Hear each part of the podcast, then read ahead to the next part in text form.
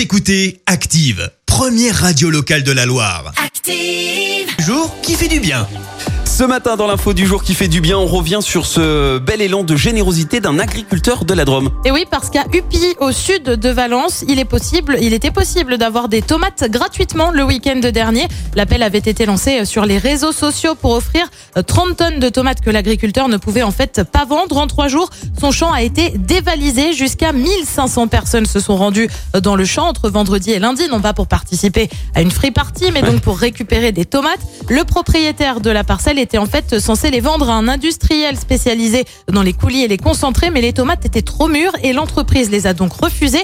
Pour ne pas gaspiller, Gaël a préféré offrir 30 tonnes de tomates bio ce week-end. Même à la nuit tombée, certains sont venus avec des lampes frontales pour ramasser les ultimes tomates. Le manque à gagner pour l'agriculteur s'élève tout de même à 6 000 euros, mais l'agriculteur est fier d'avoir transformé sa mésaventure en belle initiative. Ah, franchement, bravo à lui. Hein. 30 tonnes, euh, ouais, c'est beau. C'est un très très très beau geste.